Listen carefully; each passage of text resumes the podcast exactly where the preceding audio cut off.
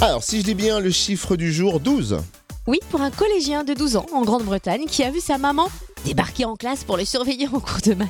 Non, sérieux Oh là, je pense que c'est le truc le plus relou qui puisse arriver si t'as eu, tu vois. Ouais, mais si tu veux, là, fallait vraiment Bah, employer les maman grands moyens.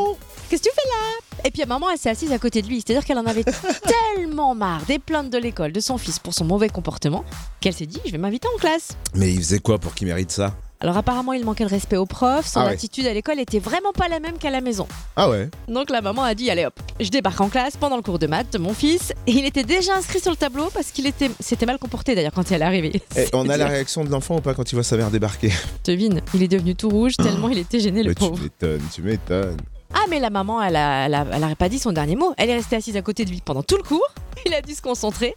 Et elle, elle s'est dit ravie de sa tactique, a promis de revenir en classe chaque fois que cela serait nécessaire. Je pense que ça peut le calmer pendant un bout de temps, le, le petit là. Ah, À mon avis, elle n'est pas prête de revenir. hein. Ça, c'est une maman qui mate et le gamin ne peut plus prendre la tangente.